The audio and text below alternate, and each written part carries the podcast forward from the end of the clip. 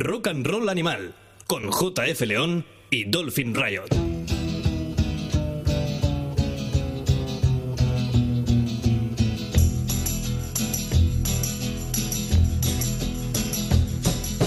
You keep saying you got something for me.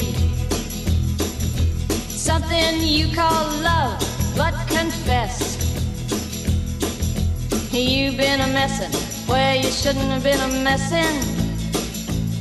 And now someone else is getting all your best. These boots are made for walking, and that's just what they'll do. One of these days, these boots are gonna walk all over you.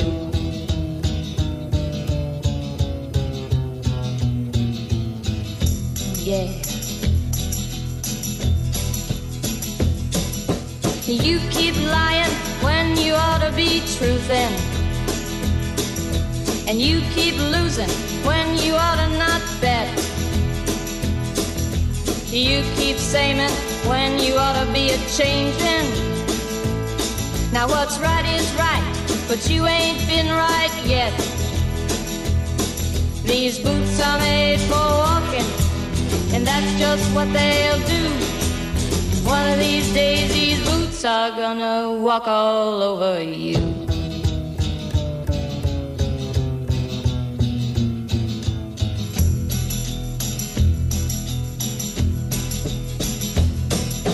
You keep playing where you shouldn't be playing. And you keep thinking that you'll never get burned. Ha!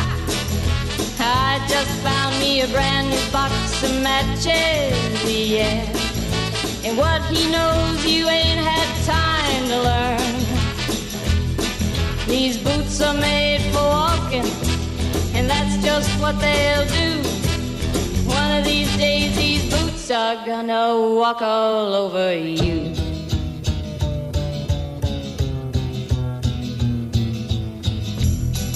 Are you ready, boots? Start walking. Muy buenas, bienvenidos todos y todas a una edición especial de Rock and Roll Animal que os dedicamos a vosotras.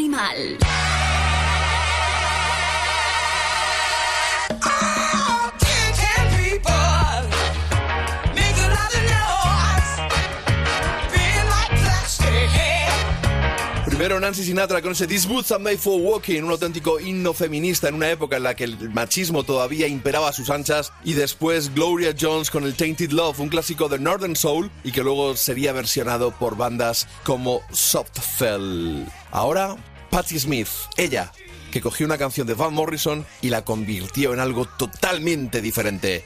Gloria.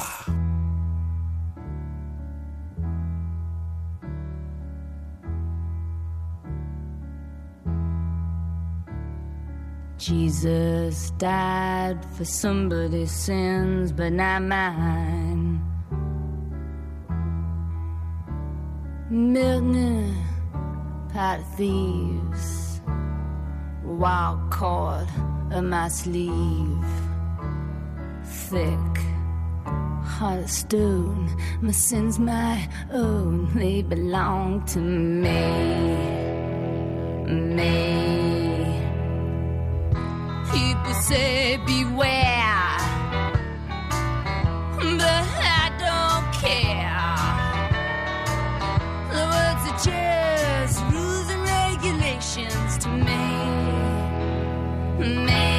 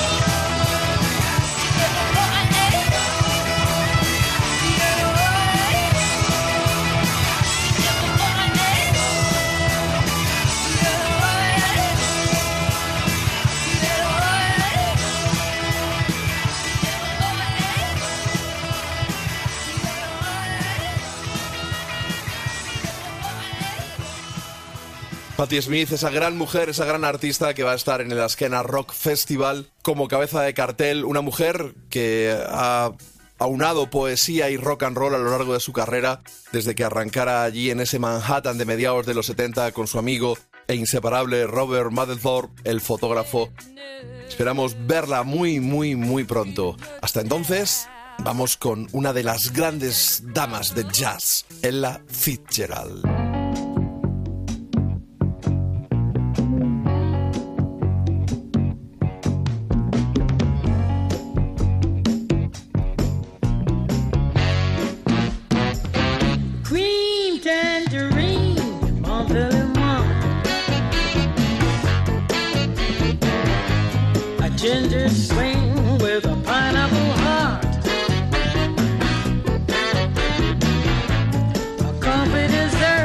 You know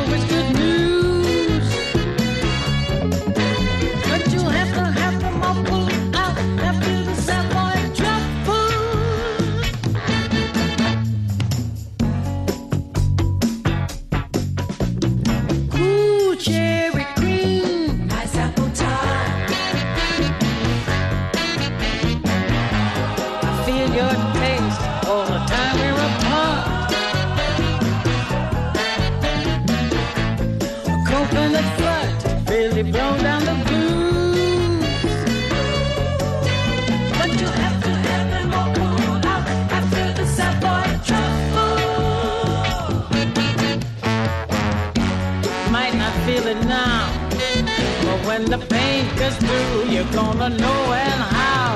The sweat is gonna fill your head. But when it comes too much, you're gonna shout aloud.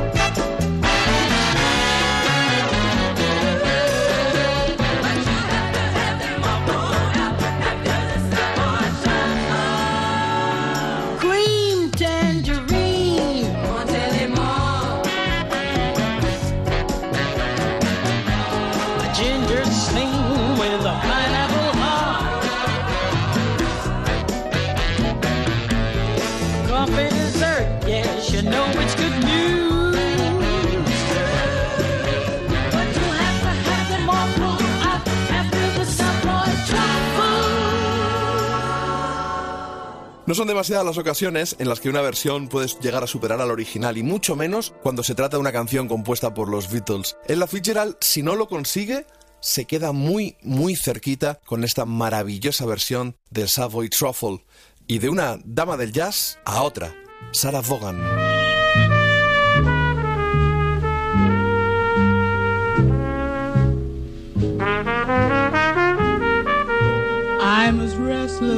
As a willow in a windstorm. I'm as jumpy as a puppet on a string. I'd say that I had spring fever,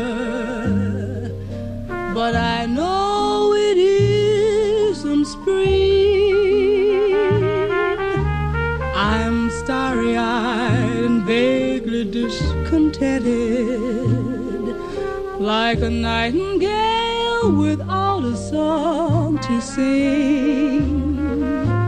Oh, why should I have spring fever when it isn't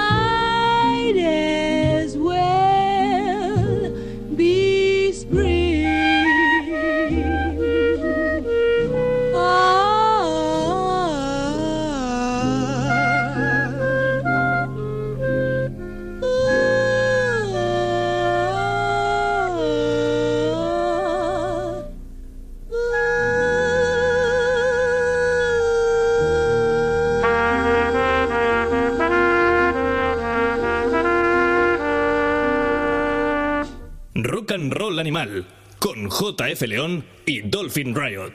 Sarah Vaughan, una de esas grandes gargantas del jazz, discípula de Bessie Smith, sobre todo de Billie Holiday, que convirtieron el, el jazz vocal en una auténtica maravilla, algo que hacerte flotar y que hoy en este programa especial dedicado a la mujer, que hay que reconocer que deberíamos hacerlo más a menudo sin necesidad de hacer un programa especial. Vivimos, nos hemos criado los que ya pintamos canas, nos hemos criado una sociedad machista, criados vamos a decirlo claramente, y, sin querer ofender a nadie, por, padres machistas que recogían la mesa a nuestras madres, que hacían la comida a nuestras madres, que lavaban nuestras madres, que unas trabajaban, que otras no, que estaban en casa, pero lo que veíamos era machismo a nuestro alrededor. De hecho, no éramos conscientes de que era machismo. Tampoco somos conscientes de que cuando decimos que algo aburrido es un coñazo y que cuando algo es estupendo es cojonudo.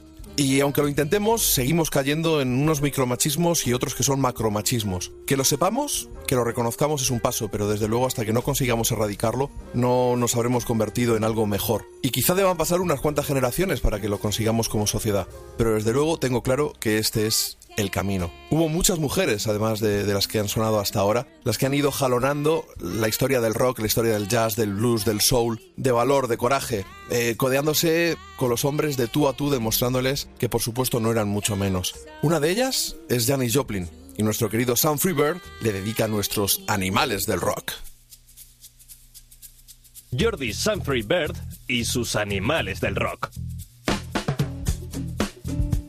Animals.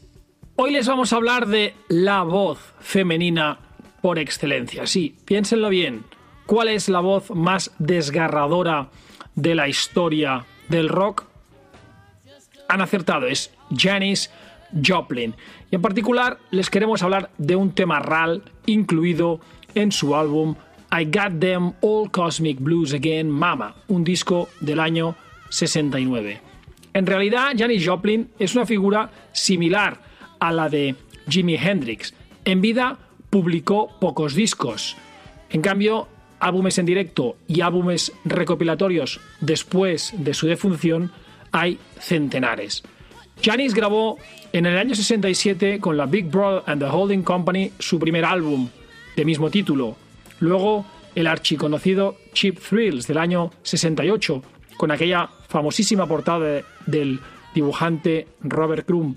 El citado disco del año 69 I Got Them All Cosmic Blues y el archiconocido Pearl del año 71.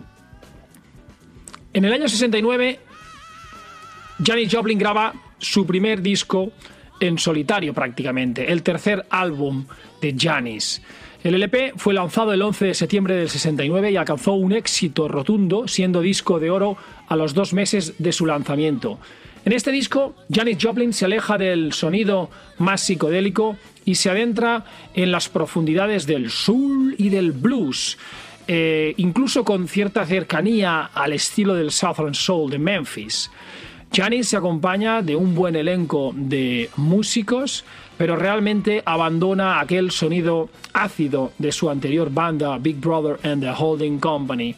Y en particular, hoy les queremos radiar un tema que es compuesto además por la propia Janis Joplin, que se titula Cosmic Blues, Cosmic con K y con Z. Es un álbum eh, todo él repleto del sabor amargo del amor también no correspondido, como hemos ido viendo en anteriores programas, con temas, por ejemplo, como el de Leila, de Eric Clapton o los de Eric and the Dominos. Aquí, Janis, igualmente, cuando se refiere a la edad de 25 años en la letra de la composición, que además coincidía con la edad que tenía cuando grabó el álbum, en realidad se refiere a que le gustaría que su amor de toda la vida durara 25 años, porque bajo esa presencia animal y eh, de, rabia escénica que te viene a la cabeza cuando piensas en Janis Joplin, en realidad Janis era un ser um, herido, era un ser que había sufrido lo suyo en la época de estudiante, cuando era una teenager, no era una chica muy agraciada, no había tenido éxito con los hombres. Y en realidad cuando graba este tema, Cosmic Blues, lo que realmente pretende manifestar es que le gustaría que su amor durara siempre, para siempre y más de 25 años. Así es que vayamos a escuchar Cosmic Blues de Janis Joplin. Animals.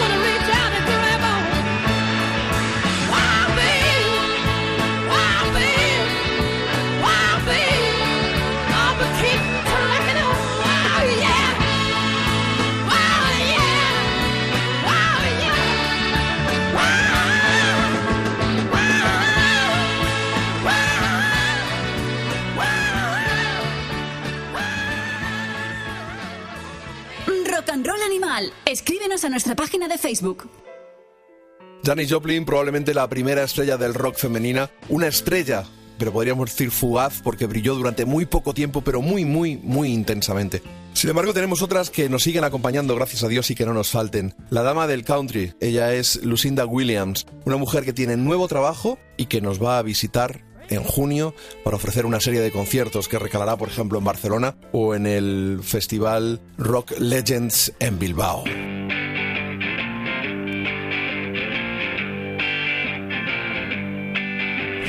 Man, I got a right to talk about what I see. Way too much is going wrong right in front of me. You can't rule me. You can't rule me. You can't take my money, try to rule me too.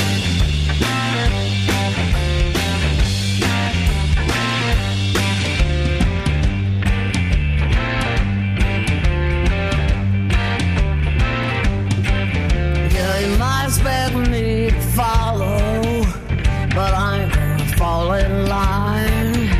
I tell you what, as much I know, the dotted line ain't been signed. You can't rule me. You can't rule me. You can't take my soul and try to rule me too. You might beat me, you might cheat me, and try to make me change my mind.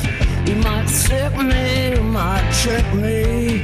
I'm gonna tell you one last time, you can't rule me. You can't rule me. You can't take my money, try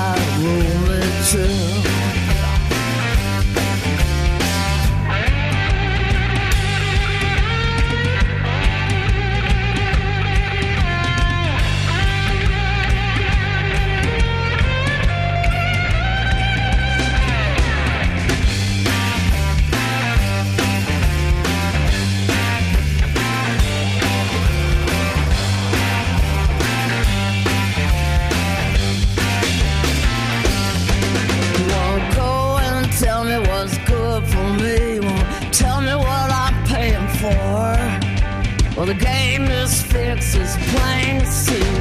I ain't playing no more.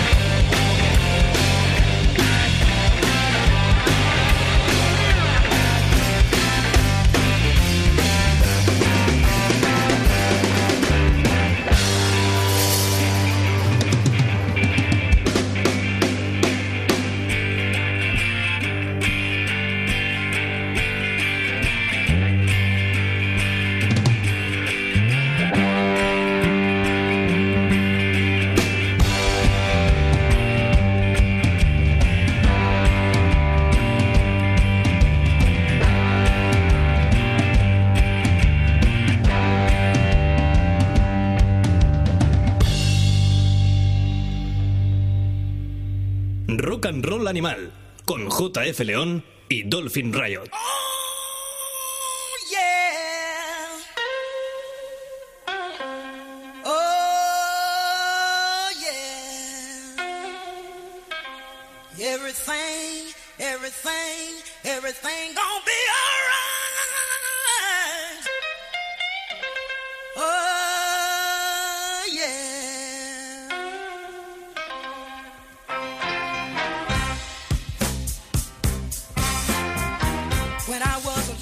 Fondo no suenan los Downtown Losers, ¿no? A mí me parece discernir a Coco Taylor, ese I'm Woman, y significa que estamos ya conectados transatlánticamente con Dallas, con el condominio donde reina, donde es implacable nuestro queridísimo Dolphin Riot. Aquí, está, aquí estoy reinando eh, en mi condominio.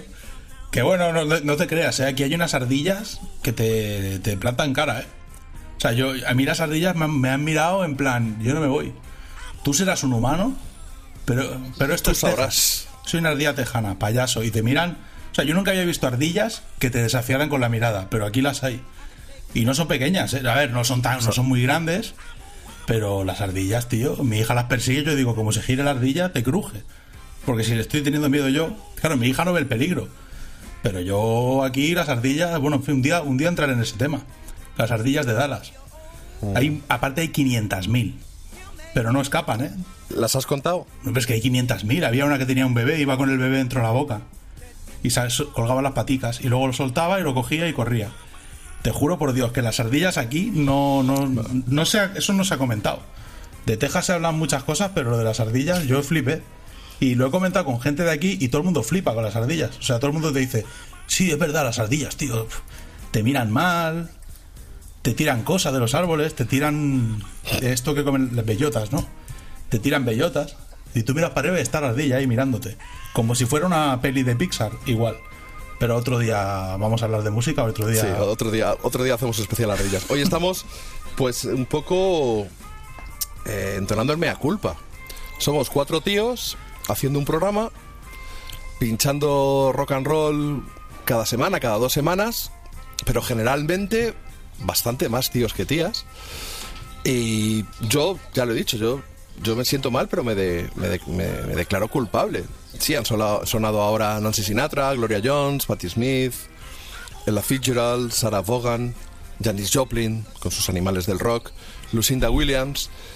Y son grandes mujeres y, y, pues algunas se nos cuelan en el programa, pero, pero la verdad es que en- no, no sé qué nos pasa. Sí que hay más, escuchamos más tíos, hay más artistas que giran que son tíos, pero realmente cuando me paro a pensarlo me siento mal, pero luego no sé si es que se me pasa o no me doy cuenta, o la cabra tira al monte, o que somos tíos y nos reunimos con tíos y vemos fútbol de tíos y baloncesto de tíos.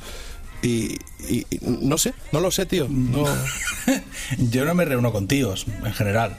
No sé lo que haces tú. en Bueno, pues estás solo, no tienes amigos allí. No, ni, decir, ni- también... ni en Madrid me reunía mucho con tíos a ver cosas de tíos.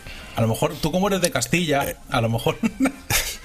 a lo mejor sí lo haces, pero yo, yo soy catalán. Decir. Entonces yo no, yo no hago esas cosas. En Cataluña somos diferentes. Pero aún así, el problema es que somos machistas, aunque no queramos. Si es que esto... Somos machistas y racistas y europeístas, aunque no nos guste. Y ya está. Si es que la vida... Pero quiero pensar que vamos mejorando. No, no pensar. mucho, no mucho. Por, lo men- por lo menos, lo, pero lo intentamos. Lo vamos O- O maquillando. queremos pensar que lo intentamos. Yo creo que lo maquillamos. O sea, yo realmente estoy convencido que no mejoramos, que la cosa no ha cambiado tanto. Seguimos siendo igual de racistas. Lo que pasa es que ahora nos da, nos da vergüenza. Porque nos, nos vemos, te pones frente al espejo. Tú ten en cuenta lo siguiente: el otro día yo, que mira que he dado la chapa aquí con blues, hablé de Sister Rosetta porque me dijiste tú, oye, habla más de mujeres. Pero no salió de mí. Sí. Y Sister Rosetta, en para mí, o sea, en, en- cuando estoy solo en mi habitación, Sister Rosetta es una figura que siempre pienso, habría que reescribir la historia y darle el lugar que merece. Y no lo hicimos porque era mujer y era negra. No, hombre, tampoco es eso. Es así, sí, Sister Rosetta, de hecho su tumba estaba sin marcar hasta hace poco. Fueron sus fans los que juntaron dinero y le pusieron una escritura rollo, aquí ya hace una señorica. Pero hasta hace poco la pobre mujer no tenía ni una lápida. No digo es. A ver, esto es un tema muy también occidental, porque si luego te paras a pensar que eres occidental y cómo nos da igual, las otras culturas nos dan igual, pero con el tema de las mujeres yo creo que somos culpables. Yo te, me, estoy- me pongo a mí mismo de ejemplo, o sea, que yo no hubiera hablado de Sister Rosetta teniendo la opinión que tengo de ella es machismo. No pasa nada. No, porque tienes una coartada, y es que Sister Rosetta no era puramente blues. Bueno. Y lo tuyo es el rincón del blues. Pero en su Yo- época. Yo, te lo digo así. Sí, bueno, pero. De hecho, yo te lo dije. Digo, va a quedar un poco con calzador, pero yo creo que hay que, hay que meterla. Hablando de no tener lápida, bueno, Bessie Smith, ¿no? Que, que yo pensaba que ibas a hacer hoy el rincón del blues de ella. Y al final nos vas a sorprender con otra cosa que luego la veremos. Pero era otra de esas mujeres, de esas grandes, de esas damas del blues que inspiró a tanta gente y que al final fue Janis Joplin, de la que hemos hablado anteriormente, la que cuando tuvo un poco de dinero le compró una lápida para su tumba. Sí, porque Bessie Smith fue una de esas figuras. Bueno, Bessie Smith vendría a ser considerada eh, a nivel oficial la emperatriz del rock y es una suerte de aprendiz de Ma Rainey, que sería la madre, bueno, del blues, perdón, no he dicho del rock, pero es que la línea en aquella época entre las músicas era mucho más fina de lo que es hoy en día. Y tanto Bueno, se estaban sentando las bases del rock. En Claro, realidad, pero bueno, tanto también. Ma Rainey como Bessie Smith lo que fueron al principio fueron actrices de vodevil, como Charlie Chaplin o como cualquier otro artista de aquel momento. Y en el vodevil eh, era donde el primer nacimiento del blues vendría a ser el minstrel. Que el minstrel, creo que lo hemos explicado alguna vez, era básicamente comedia. Era esto por lo que el presidente de Canadá tuvo que pedir disculpas. Tuvo que pedir disculpas por pintarse la cara de negro. ¿Por qué nos pareció ridículo en Europa? Porque no tenemos los problemas que han tenido aquí han sido bastante diferentes, aunque han sido igual de crueles. Pero aquí el problema que había es que a los afroamericanos en origen se los tenía como, como si fueran leperos todos. Y había chanzas a tutiplén. Entonces el ministrel era un estilo que básicamente consistía en blancos pintándose de negros y haciendo el negro, por así decirlo, para que, para que la gente se riera. Entonces ellos imitaban a los negros, cómo bailaban, cómo cantaban, qué música hacían, sus rituales, sus miedos, y eran espectáculos en los que se hacía chanza y mofa y escarnio del afroamericano medio. Y claro, en aquel momento era bastante normal. Lo que acabó pasando es que esto lo empezaron a hacer también los afroamericanos, porque era una buena forma de ganarse la vida. O sea, hubiera sido campesina. Y no, se le daba bien cantar, como un poco, eso sí que hay un pequeño paralelismo con el flamenco. Pues ella nacía en un ambiente en el que se le daba bien el arte, entonces había una salida que era, eh, pues bueno, coger carretera, eh, unirte a un grupo de teatro y hacían de todo, eh, cantaban, bailaban, interpretaban. Y poco a poco estas mujeres, eh, que básicamente las dos principales figuras, porque se convirtieron en estrellas y, se- y estaban forradas a la misma vez que los músicos rurales de blues eran todos mendigos y unos pordioseros, se convirtieron en figuras de la música, de la música del jazz, de la música comercial, poco a poco, pero claro, arrancaron en el siglo XIX. Y desde el siglo XIX se hizo esa. se transitó por un desierto en el que al final acabaron siendo reconocidas como grandes figuras. El caso de Bessie Smith, por ejemplo, gracias a figuras como John Hammond, porque Bessie Smith, la verdad, es que no lo tuvo fácil. Eh, mi madre nació en el 46 y mi padre en el 42. Eso decir que Bessie Smith podría ser mi abuela o mi bisabuela. O sea, no es, en Estados Unidos no es una historia tan antigua. O sea, hay mucha gente a la que, que, que yo, por ejemplo, me pintase la cara de negro y me pusiese, me pusiese a hacer el afroamericano la ofendería por razones familiares incluso. Ni puta gracia, evidentemente. Claro. Por eso en Europa se ridiculizaba mucho el tema de, pero ¿cómo va a tener que pedir disculpas? Estos americanos están locos. Bessie Smith, según John Hammond, luego se ha sabido que realmente no fue así, pero Bessie Smith murió, según John Hammond, porque tuvo un accidente cerca de Clarksdale, no la quisieron atender en un hospital de blancos y en lo que tardaron en llegar a un hospital de negros, murió Bessie Smith.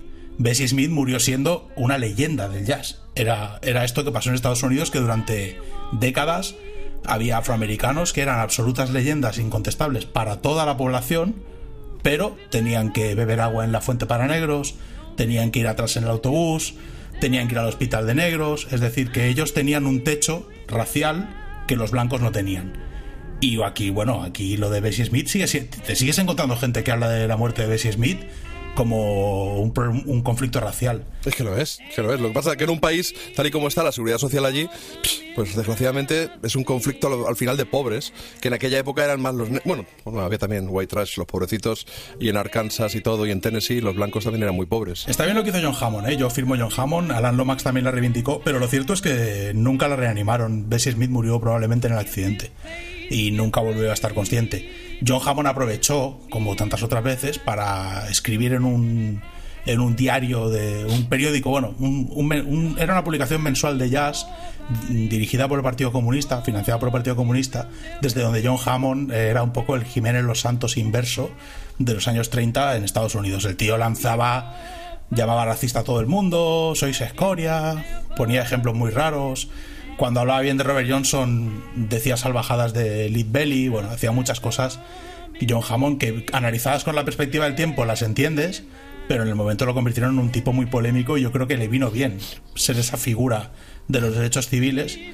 Y ya te digo que Bessie Smith es una figura muy importante y muy controvertida en algunos momentos por esto que te comentaba. Bueno, si te parece, vamos a ir trufando un poquito de música a todo esto, que vamos a ir hablando de mujeres muy importantes, mujeres que nos han marcado, mujeres que han hecho canciones inmensas como Mary Isabel Catherine Bernadette O'Brien, que es solo una mujer, y que en cuanto suenen los primeros acordes de esta canción, vais a saber a quién me refiero.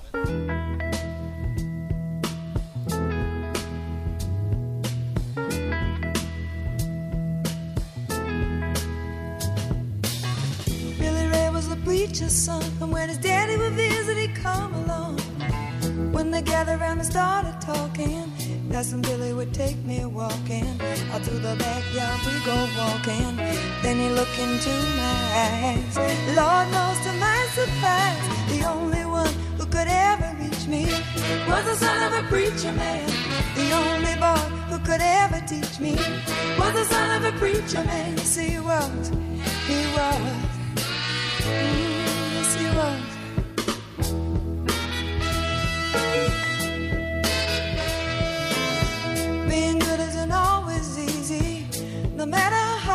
When he started sweet talking to me, he come and tell me everything is alright. He kiss and tell me everything's alright. Can I get away again tonight? The only one who could ever reach me was the son of a preacher man. The only boy who could ever teach me was the son of a preacher man. Yes, he was. He was.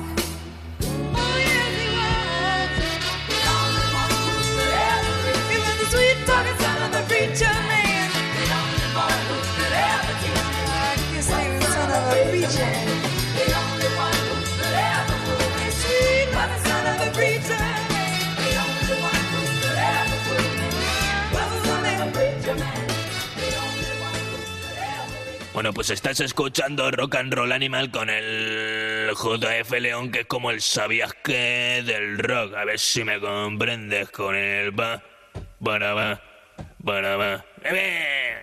Efectivamente, Mary Isabel Catherine Bernadette O'Brien es más conocida como Dusty Springfield. Esa mujer que muchos hemos conocido, yo supongo que también, gracias a la banda sonora de Pulp Fiction, este Son of a Preacher Man, una canción que acabaron interpretando desde Aretha Franklin a su hermana Erma y a un montón de gente. Era inglesa, pese a que la música que hacía era más americana, y es que hay una obra maestra que yo os recomiendo, que es donde va esta canción, que la grabó en Memphis y que precisamente se llama así, Dusty in Memphis. Allí se la llevó Atlantic Records y grabaron un álbum que es una auténtica maravilla y que, bueno, yo de verdad os pido que no que paréis el podcast porque estaría muy feo, pero sí que en cuanto terminéis os vayáis a escuchar ese álbum que es una auténtica obra maestra de una gran mujer. Dusty Springfield además es un referente, es icónica por su, su tormentosa vida personal, porque ella era lesbiana y tuvo unas movidas que no veas hasta que se casó en el 83, pero que lo pasó fatal, la pobre mujer, era de, de origen muy religioso y se ve que sus padres se pegaban incluso, se peleaban en la cena. Decía, el padre le decía a la mujer, esto está frío a la madre, y la madre le decía, me vas a comer el... Y se pegaban, y ella era una chiquilla, y creció atormentada por el background religioso porque ella pensaba que si entraba eh, leí una biografía que se ve que ella siempre decía que si entraba en una iglesia se le caía el techo encima de lo pecadora que era. Claro porque pobre mujer Eh, tú, imagi- tú imagínate no ser heterosexual an- hace unos años o sea era terrible para ella porque además era conocido ¿eh? se acabó yendo a vivir a Canadá porque en Canadá le dijeron tú aquí Aquí nos da igual 880, pero vamos, que la pobre mujer lo pasó muy mal. Hay una biografía, no recuerdo el nombre, pero es una de las más. Si la buscáis en Google, Dusty Springfield eh, biografía, eh, creo que no sé si se llama A Portrait o A Story, que te cuenta su vida personal y dices, pues pobre mujer.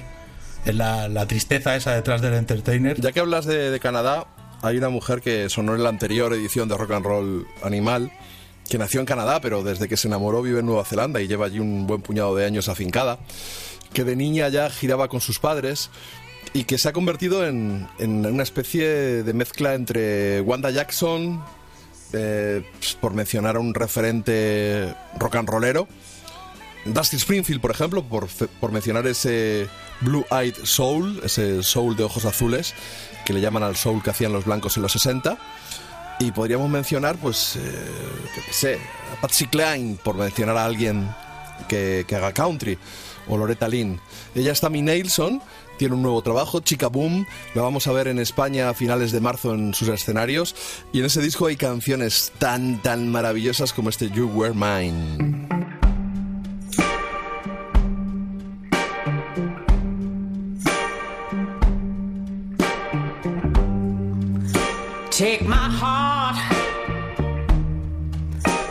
To be so supple and sweet.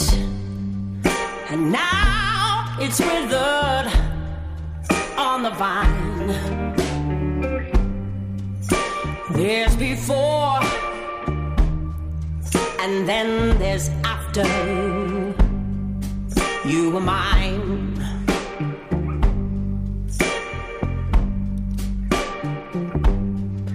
Take my faith, strong and full of fire. Now it's bruised, broken down, and blind.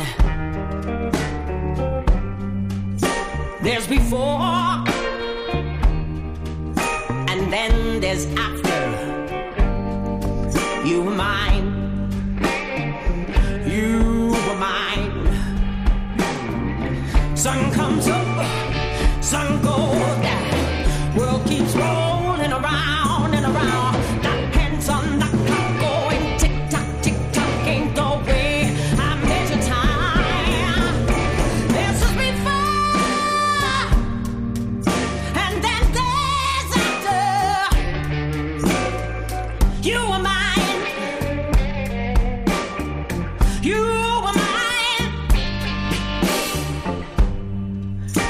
Take my hands. They used to hold you so tight. Now they reach, but they never touch you in the night. There's before, and then there's after. You were mine. You were mine. Sun comes up, sun goes down. World keeps rolling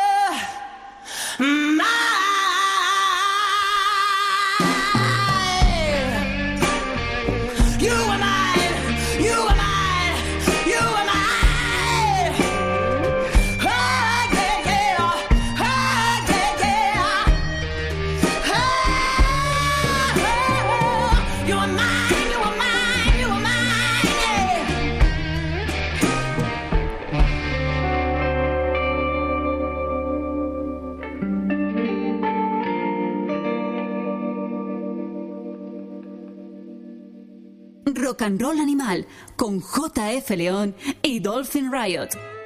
Tremenda Tammy Nelson, una mujer que de verdad ha grabado un disco maravilloso. Yo me estoy deshaciendo en halagos, probablemente es mi favorito de lo que llegamos, de lo que llevamos de, de 2020. Escuché el disco que recomendaste en la anterior entrega de Rock and Roll Animal y sí que me gusta mucho, aunque creo que aquí ha sublimado su sonido, su estilo, esa, esa mezcla.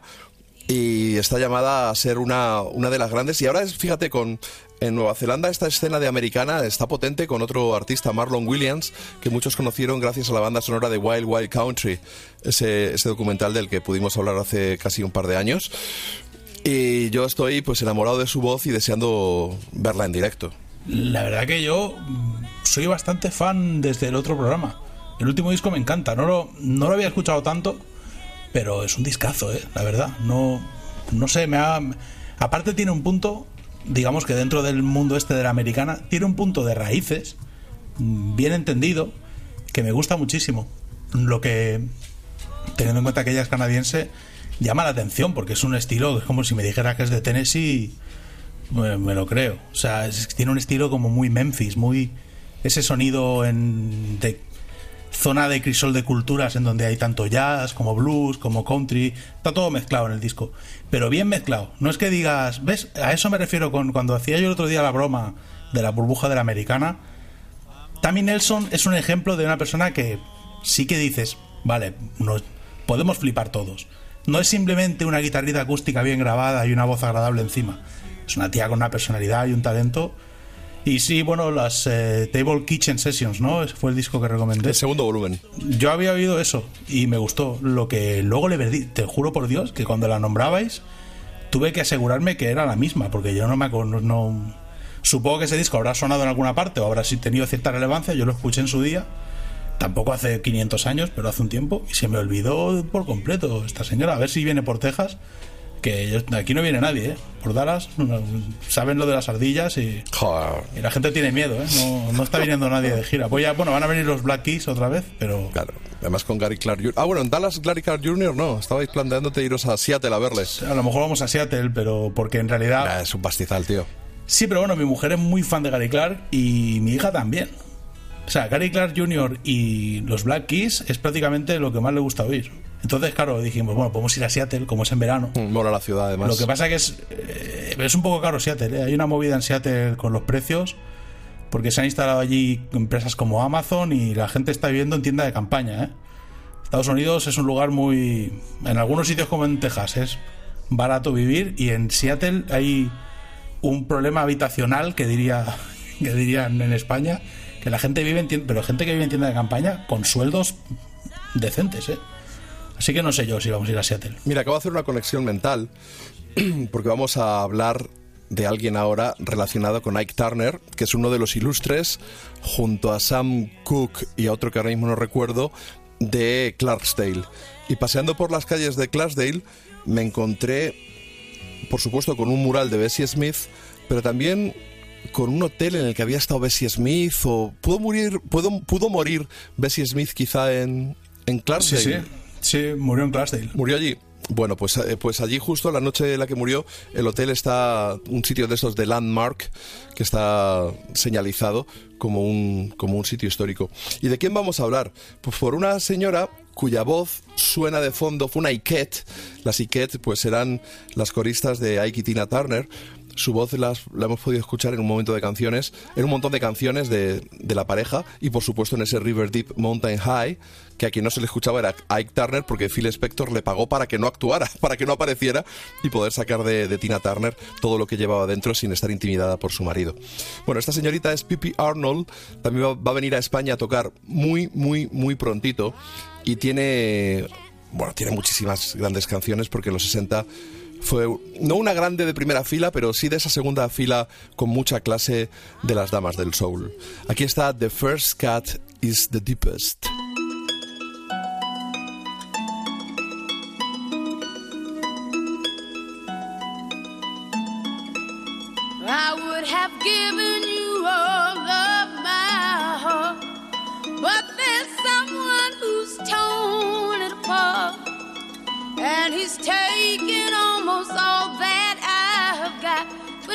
Wanna try to love again, baby, try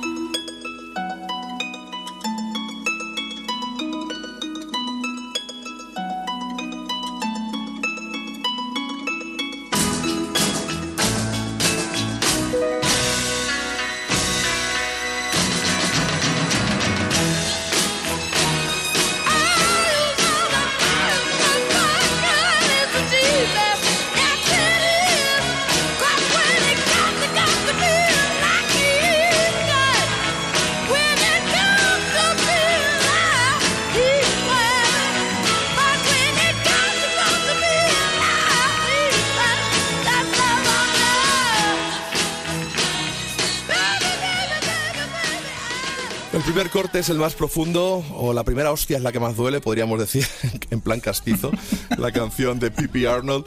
Esta mujer que, bueno, llegó a girar también con los Rolling Stones, que ha tenido una carrera en solitario, más allá de haber sido una Iket al principio, y que incluso, bueno, los Stones le, le ayudaron para entrar en Immediate Records, ese sello que formó su manager Andrew Luke Oldman. Oldham. La produjo, la produjo Jagger. Lo- yo escucho una grabación por ahí de, de Pippi Arnold con Keith Richards al bajo, Emerson. eh, Emerson de Emerson Lake Palmer tocando Keith Emerson. el. Keith Emerson tocando el Hammond. Hay una grabación que dices, pero ¿y esta señora?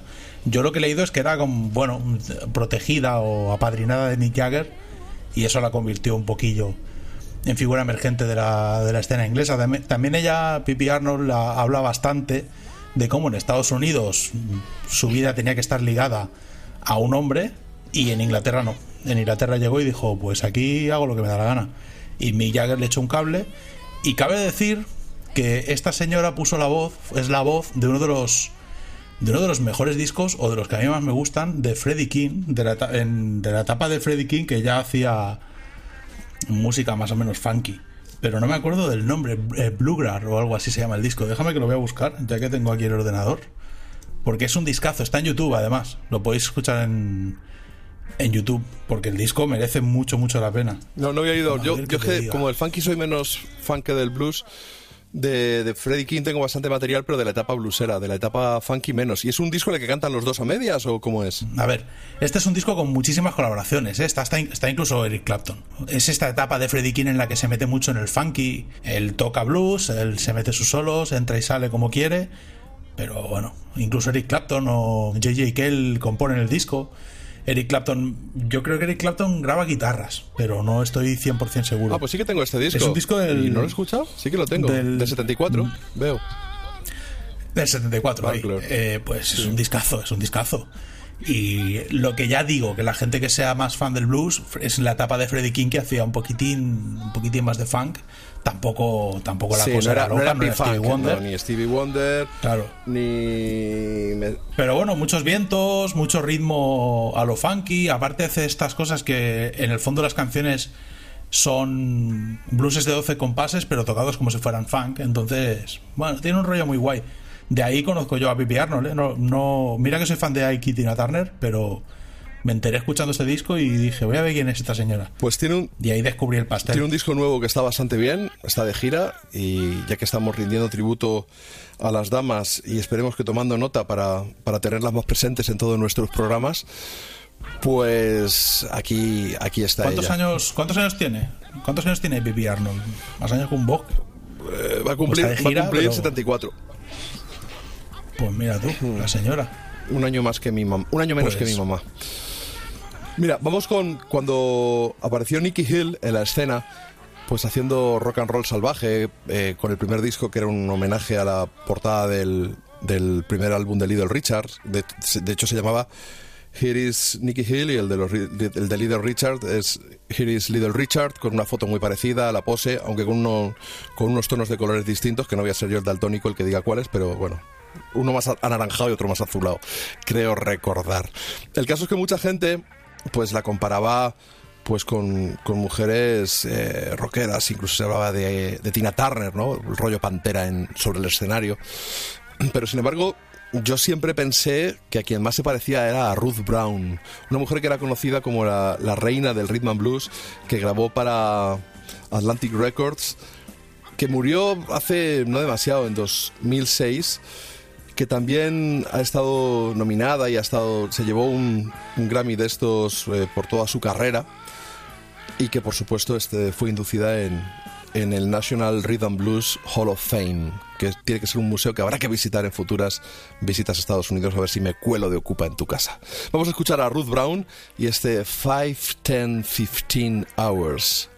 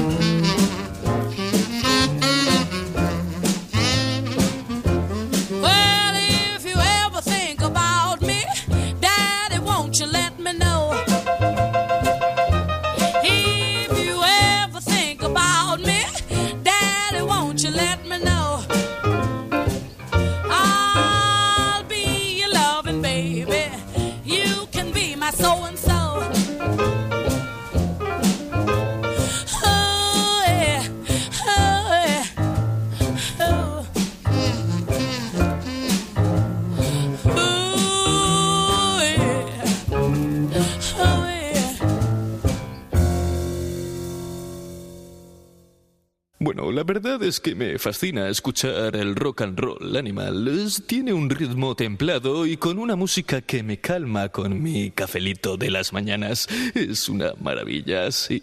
Me fascina el rock. Ruth Brown, una de las grandes del rhythm and blues, no era rock and roll exactamente lo que hacía, no era blues, no era jazz, no era soul, estaba en ese terreno fronterizo, en medio. Recordemos que de todas formas, que el rhythm and blues en sí mismo no, no es un estilo musical, es como pasaron a llamarse los discos de música negra después de quitarle esa vejatoria calificación de race music, que en el Billboard eh, estaban pues los discos de pop, los normales, entre comillas, ahí entraban todos, y luego los de Race Music, como estaban los de Country Music, y ahora mismo pues hay un montón de listas. Dejaron de llamarse Race Music, porque la verdad muy bonito no estaba, y empezaron a llamarle Rhythm and Blues, sin que en realidad eso fuera un estilo en sí mismo. Es algo parecido a lo que ocurre con el indie, que el indie eran sellos independientes, pero al final ahora sí que se ha asimilado a un estilo musical del que aquí vais a escuchar muy poco afortunadamente y de eso os doy yo mi palabra, aunque tenga que despedir a todo mi equipo.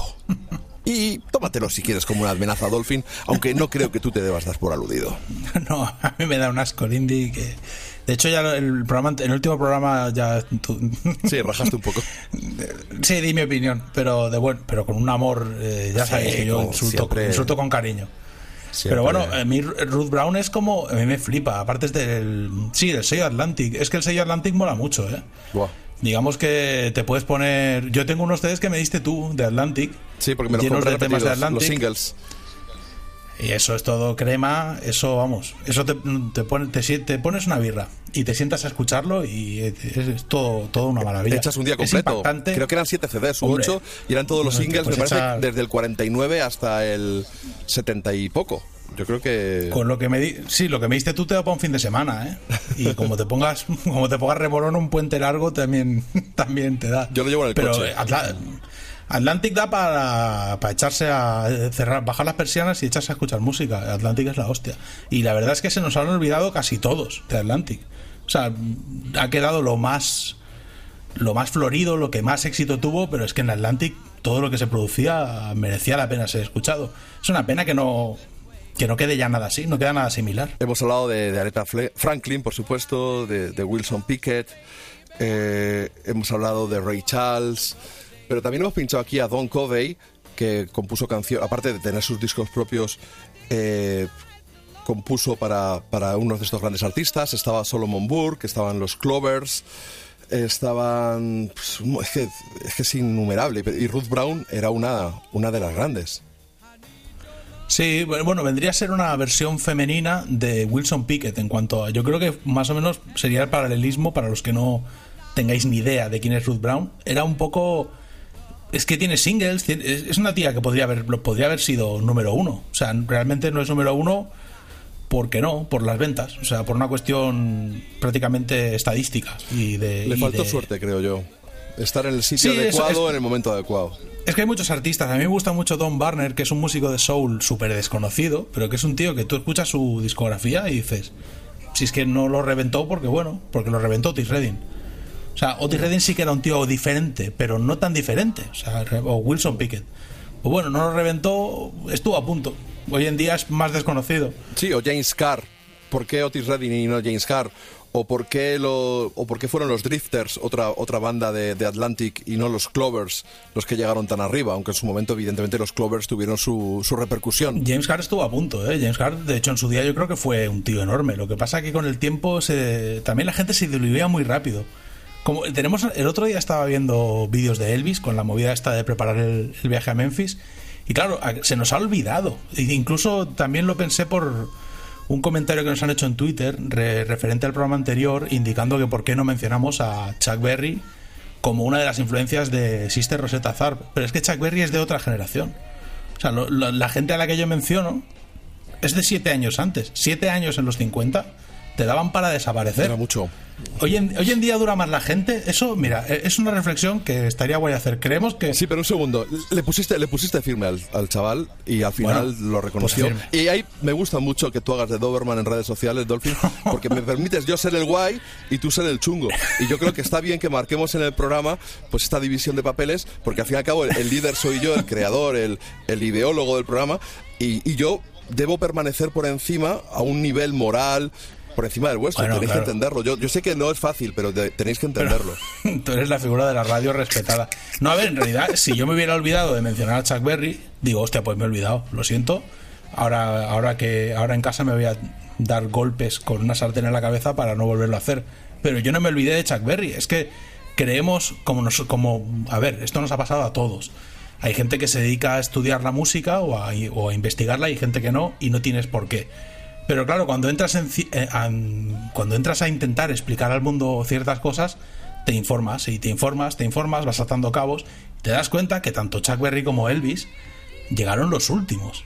Pero los últimos, muy últimos. O sea, no los últimos el último, el último día de ese año. No, no, no. O sea, cuando ya el rock and roll estaba a, Llegaron a la cena de Nochevieja. a un lustro de que el rock and roll pasara de moda. O sea, Elvis y Chuck Berry llegaron y a los 4 o 5 años el rock and roll ya no estaba de moda. Voy a mencionar de nuevo el libro What Was the First Rock and Roll Records, que es como cuál fue la primera canción de rock and roll, que es un tránsito de, de 50 canciones que te lleva y que acaba, la quincuagésima canción es el Heartbreak Hotel de, de Elvis, pero es que la cuarenta y pocos es el That's Alright Mama, que grabó ese 5 de julio de 1954. Pero por el camino, Claro. eh, jalonándolo, hay muchos artistas. O sea que sí que es cierto que pese a considerarse piedras fundacionales de, bueno, una vez que ya estaba establecido, pero realmente Bill Haley estuvo antes, Bo Diddley estuvo antes, muchos estuvieron antes. El tema está en que si, por ejemplo, cogemos Sweet Home Chicago, ¿vale? Sweet Home Chicago es un buen ejemplo. El, el tema con Sweet Home Chicago es que es una canción que en realidad está copiada, prácticamente copiada, del Kokomo's Blues, que es un blues que le dio nombre a Kokomo Arnold. Y es más o menos, más o menos lo mismo. Y Kokomo Arnold ya lo copió. O sea, ni siquiera, ni siquiera sí, era sí. suyo. Entonces, claro, cuando tú te das cuenta de que realmente, por ejemplo, un tema tan y con tanta idiosincrasia como el Sweet Home Chicago, porque tu Sweet Home Chicago es cierto, Robert Johnson. Claro, Robert, a ver, Robert Johnson lo que hizo fue que fue el primer músico. Nosotros, por ejemplo, admiramos mucho a Clapton. ¿Por qué? Porque Clapton es un tío que escuchó toda la música y la sintetizó e hizo algo como Cream. Pero eso lo hizo después de estudiar la música. Y Robert Johnson fue esa figura, fue el primer tío rural que había escuchado a todos. Él había escuchado a todos, había aprendido de todos, desde Charlie Patton hasta, hasta el más remoto. Había viajado por Estados Unidos, había estado comprando discos. Él escuchó toda esa música y en su cabeza la sintetizó y la destiló para conseguir un producto mucho más comercial que el resto. Pero esa es la grandeza de Robert Johnson, no haber sido el primero. Para cuando llegó Robert Johnson, tenía años lo que, lo que pretendía hacer.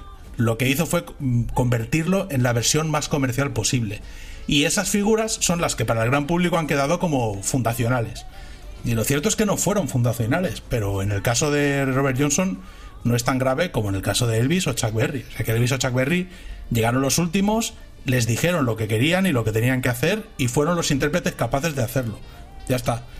Que luego se han convertido en ultra hiper leyendas, cierto, pero fueron Que tienen merecimientos. Sí, hombre, También. claro, pero fueron más brazos ejecutores de ideas ajenas personas que llegaron y cambiaron la música.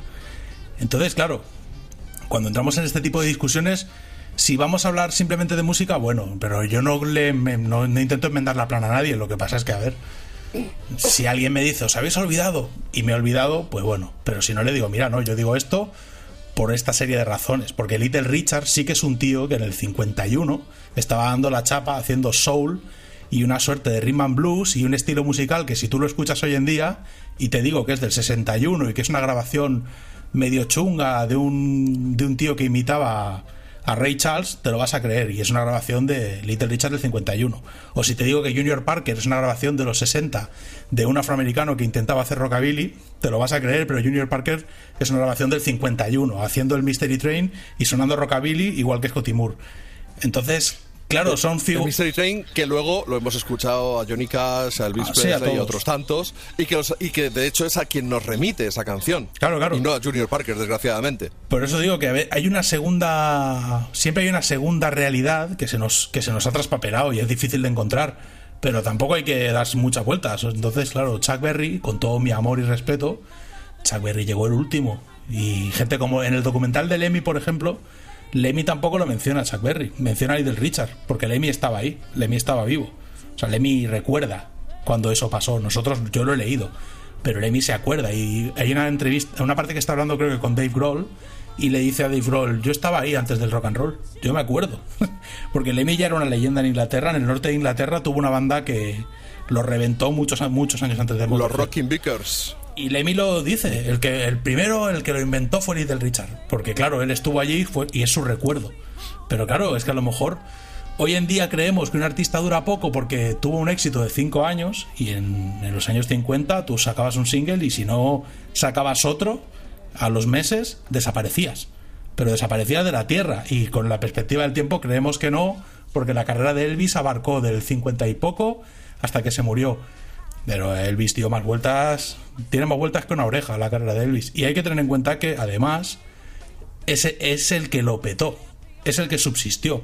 La cantidad de gente que se quedó por el camino, que sacó un tema, que tiene una canción, es increíble. Cuando te pones, es- de hecho es inabarcable. Cuando te pones a investigar, dices, es que no tiene sentido, esto no puedo, no, no lo abarco todo. Hay, hay ofertas de, de sellos musicales que si buscáis hubo un tiempo en FNAC que tenían ofertas de, de sellos y eran dobles y triples compactos con singles. Flipa, yo tengo como 40, 50, yo que sé, 100 recopilaciones de rock and roll, de rhythm and blues, de country, de soul, de, de todo lo que tú quieras.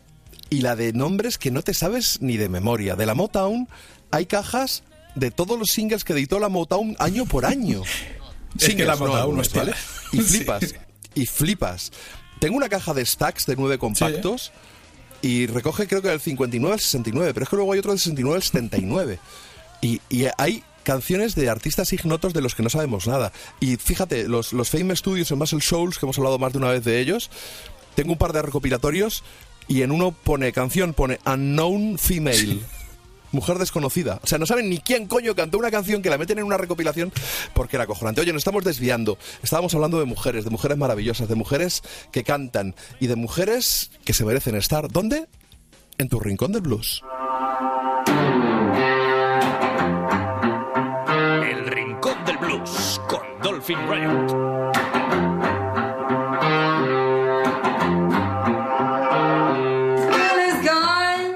Es que no quisiera que sonara reproche, Dolphin, desde con todo el amor del mundo, como dices tú.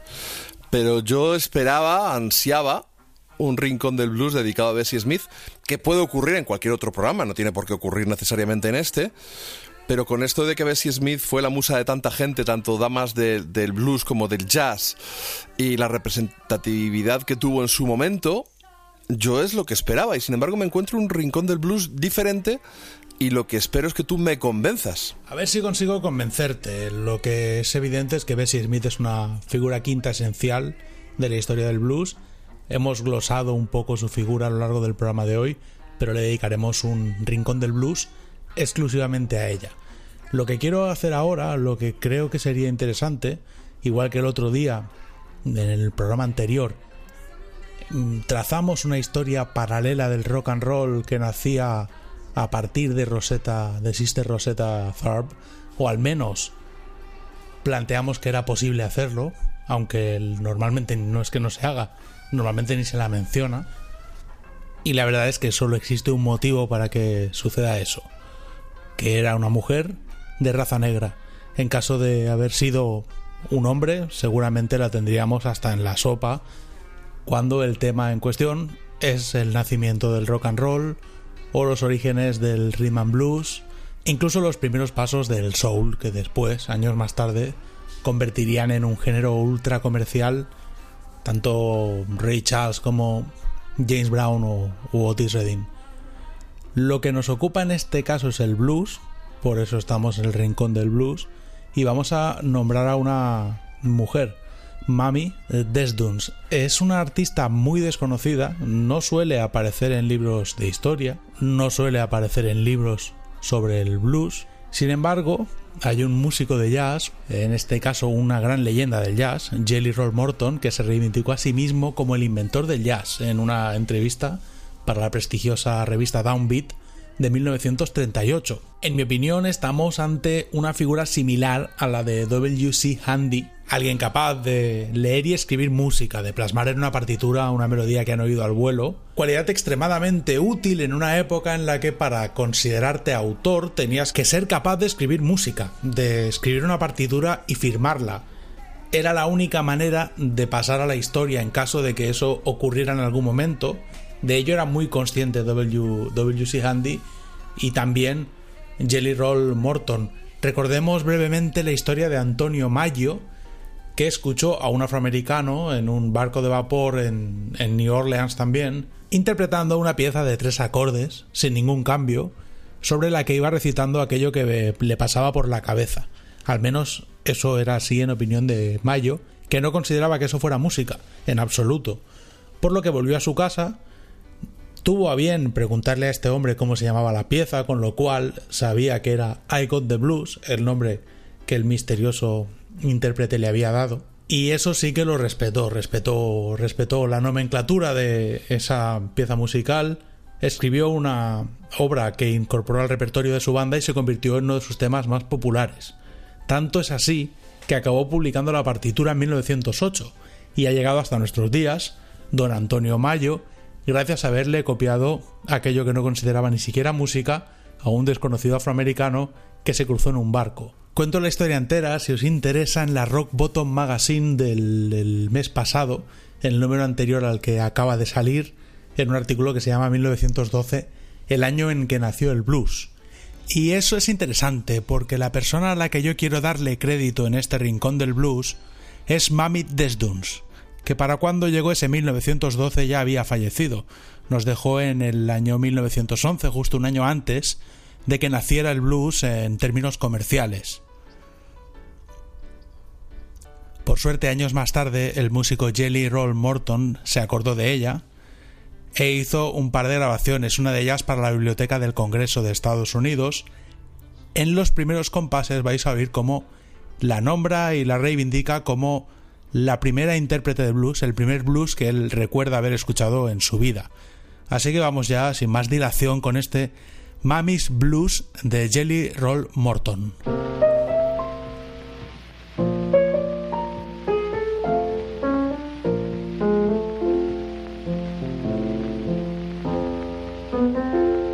first blues I no doubt heard in my life.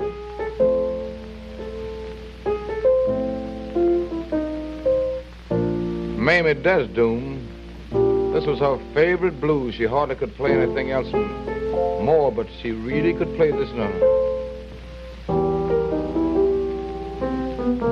Of course, to get in on it, to try to learn it, I made myself the, the can rusher. 219 done took my baby away.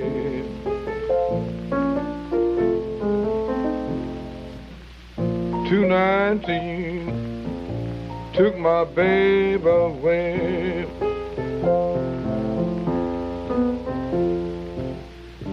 Two seventeen, bring her back someday.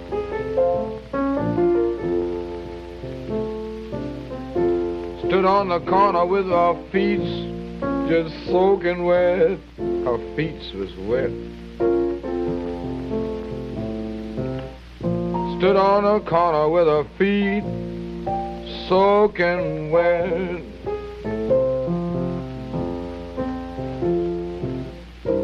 Begging each and every man that she met. If you can't give a dollar. Este es Jelly Roll Morton, como habéis podido oír al principio de la canción, sobre los primeros compases del piano.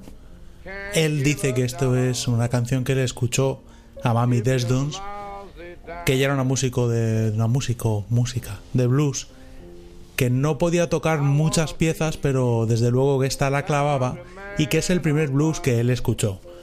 Yo creo que puede esto haber, puede haber sucedido en cualquier momento entre finales del 19 y principios del 20, pero vamos a hacer una cosa que normalmente no podemos hacer. Me encuentro muchas veces que me comenta la gente en Twitter, me comentan que la música que pongo, la música tan antigua que pongo, no le suena a blues en absoluto. Esta canción igual un poco más. Pero tenemos una suerte.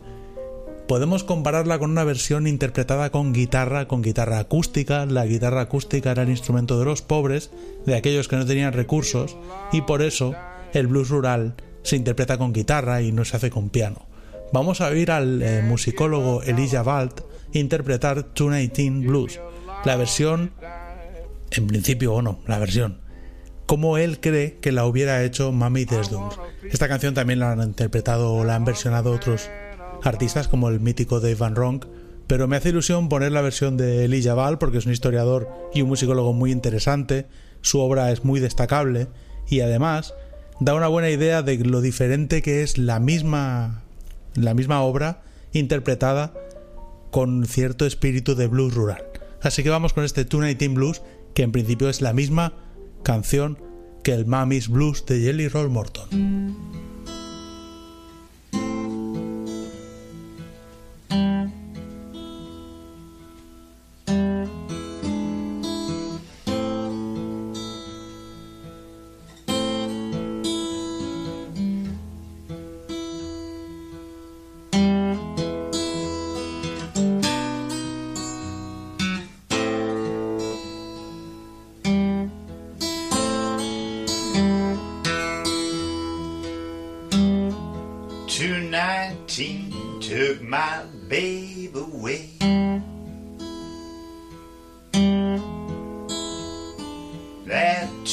19 took my babe away.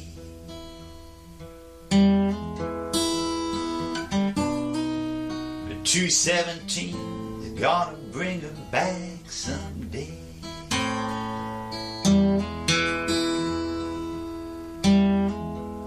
She stood on the corner with her feet all soaking wet.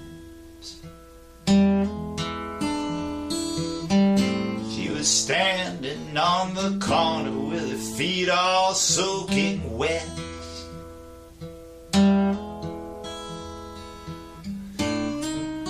Begging each and every man she met.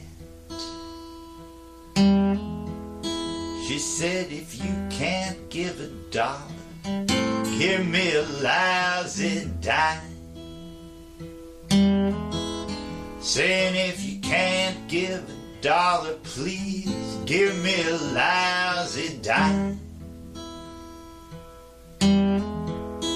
Cause I got to feed that hungry man of mine.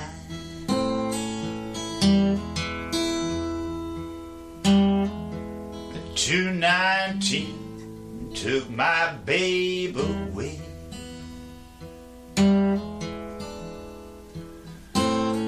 Two nineteen took my babe away.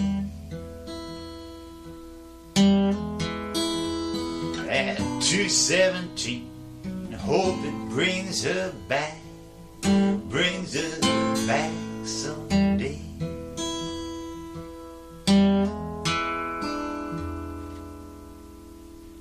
Rock and Roll Animal, con JF León y Dolphin Riot. La verdad es que me has convencido. Y te perdono que en- justo en el programa del 8 de marzo que estamos dedicando a la mujer suenen dos tíos, pero porque es con la coartada de reivindicar a una mujer prácticamente olvidada y que sin embargo deberíamos estar venerando todos los que amamos y respiramos el blues y todos estos estilos que vienen desde tan atrás en el tiempo, de esa tierra en la que tú vives ahora, Estados Unidos de América, la tierra de los sueños. la tierra de las oportunidades, pero no tenemos grabaciones de Mami Desduns, nos tenemos que conformar con eh, Elijah Bald imaginando cómo debió ser verla interpretar el 219 Blues. Y eso es lo, lo más interesante de todo el asunto, es decir, no solo la historia del nacimiento del blues en clave de género, es decir, una mujer inventando el blues, una mujer inventando un género tan masculino y en el que hay tanto machismo. No solo es eso. También está el punto de poder poner a un artista de jazz, a un, arti- un artista que en realidad arrancó con el ragtime, interpretando una pieza sin ningún deje a lo blues rural y luego poder compararla con eh, un tipo que está intentando sonar lo más blues rural que, que está en su mano, no siendo un músico negro de principios del siglo pasado. Me pareció interesante porque en muchas ocasiones me han comentado que, bueno, temas como el eh, St. Louis Blues, el Memphis Blues, el Dallas Blues, todas estas canciones eh, no tienen nada que ver con aquello que nosotros entendemos como blues. Y puede dar esa impresión, pero lo cierto es que es el origen, es el comienzo del blues, por lo mismo que explicaba al principio de, al principio de esta sección, de este rincón del blues, por el hecho de que aquellos que fueron capaces de plasmarlo son los que se apuntaron el tanto. Esto era algo que estaba sucediendo de forma simultánea en varias partes de Estados Unidos. El río Mississippi conectaba muchísimas zonas rurales con New Orleans. Mucha gente abandonaba el campo, abandonaba los trabajos forzados y forzosos para intentar ganarse la vida en las calles, viviendo de la limosna o a cambio de aquello que les ofrecían por interpretar este o aquel tema. Eso acabó profesionalizándose. Llegaron a ser profesionales y se convirtieron en los tipos que estaban en Chicago eh, inventando el blues eléctrico, con Buddy Waters y Howlin' Wolf a la cabeza. Pero el origen fue ese. Y aunque nos cueste darnos una idea, o alguna, a algunos de nuestros oyentes o alguna gente le cueste relación. Y aunque no sea tan sencillo de encontrar, y aunque no sea tan sencillo encontrar en eh, esta especie de marchas que componían los músicos de ragtime ese germen del blues rural, ahí está. Ahí está, y en- creo que os habéis podido hacer una idea con las dos canciones que hemos pinchado. Y ya que este es el programa que le hemos querido dedicar a la mujer, me voy a permitir añadir a, este, a esta historia del blues inventado por eh, Mami Desduns una segunda mujer responsable del nacimiento, en este caso, eh, el nacimiento discográfico. Estamos hablando de Mami Smith, conocida por el hecho de que fue la intérprete del Crazy Blues, eh, una canción compuesta por Perry Bradford y que consiste en la primera grabación de afroamericanos de la historia. Eran todos afroamericanos, en 1920 registraron el Crazy Blues y fue un race record. Esto era un disco ideado para venderlo al público afroamericano. O sea que podríamos decir que fue el disco que dio el pistoletazo de salida a lo que luego acabaría mutando en blues, eh, rhythm and blues, rock and roll, soul, todos, todos los estilos con raíces afroamericanas que han ido reventando las listas de éxitos a lo largo de las décadas. El punto de partida podría estar perfectamente, es así como se considera, en 1920 en la grabación del Crazy Blues en la que estaba Mami Smith con su preciosa voz. Vamos a escucharlo.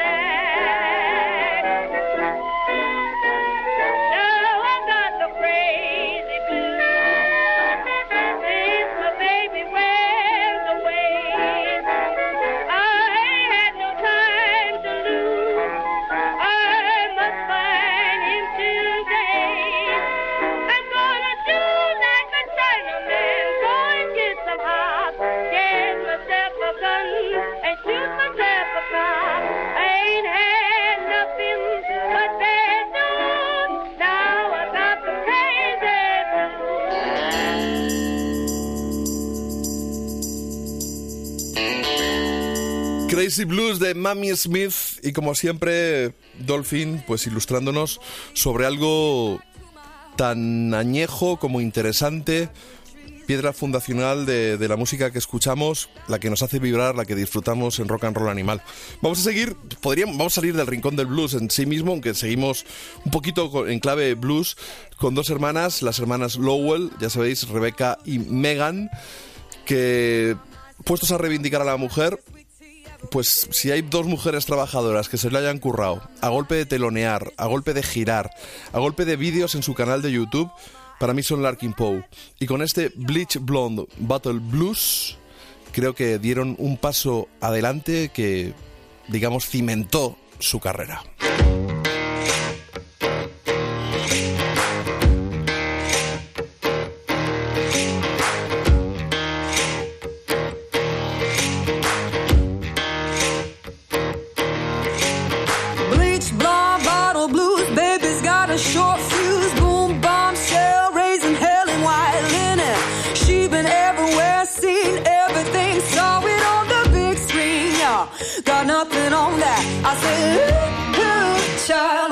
You gonna do? I said, ooh, child, uh, what you got? I said, ooh, child, uh, what you gonna do with them bleach blonde bottle blues?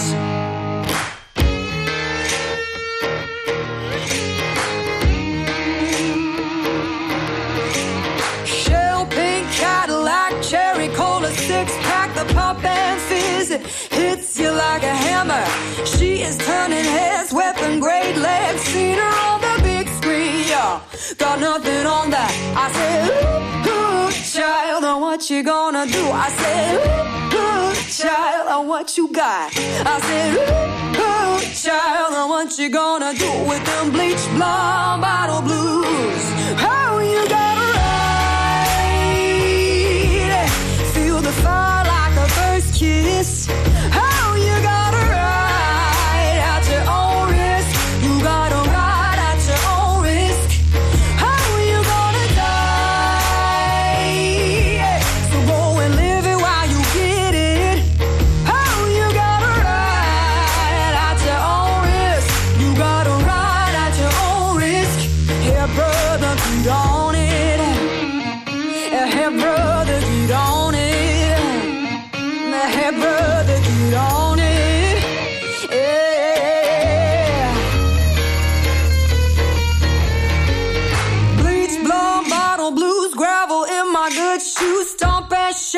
take pity on me.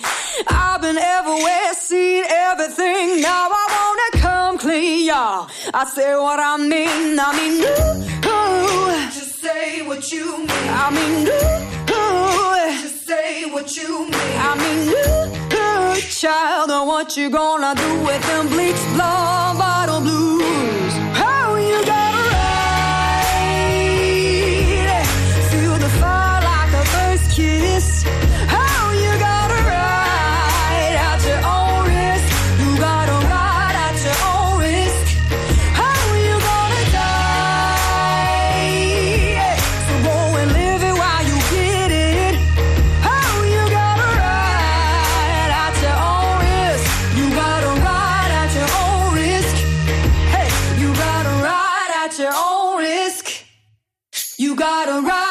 Your own risk. Here, brother, get on it. Rock and roll animal.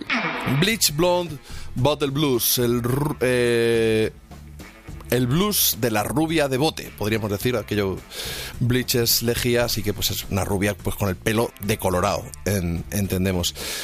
Eh, su último trabajo se coló entre nuestros favoritos de 2018. Estas mujeres no paran, han estado nominadas al Grammy. Hubo un contubernio para que Cary Clark Jr. les robara el Grammy al mejor álbum de blues contemporáneo. Dolphin estuvo detrás, como compatriota tejano de, Gary Clark, pues estuvieron en, un plot. Pues, Tramaron ahí algo para, para que ellas no ganaran.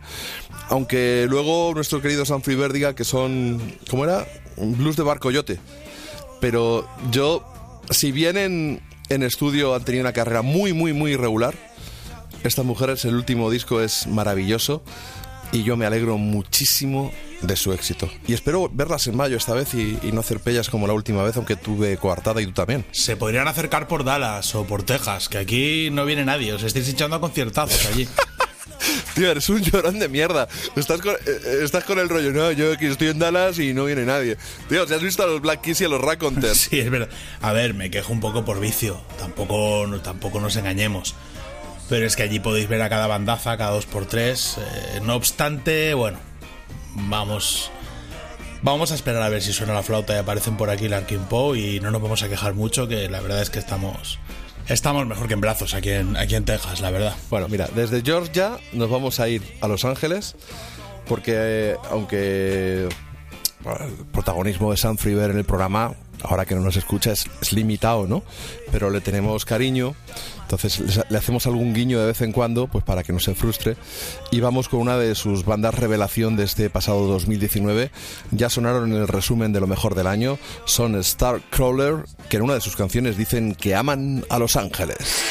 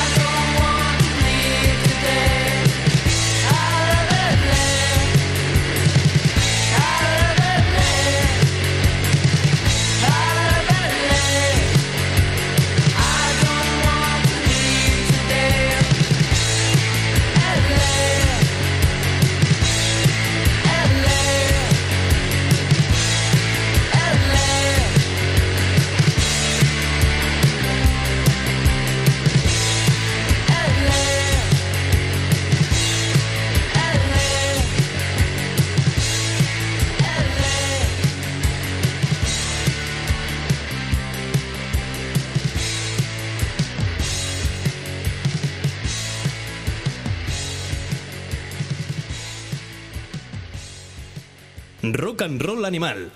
Síguenos en Twitter.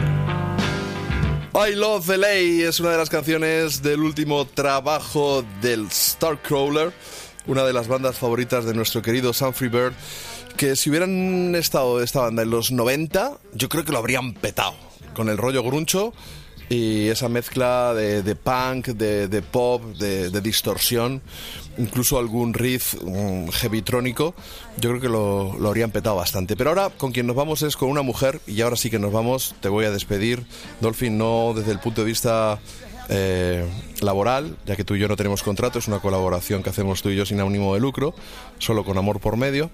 Y es una mujer que va a estar, es una de las cabezas de cartel junto a Patti Smith en, el la próxima entrega de la Esquena Rock Festival en Vitoria. Tiene 69 años, lo acabo de mirar y he flipado.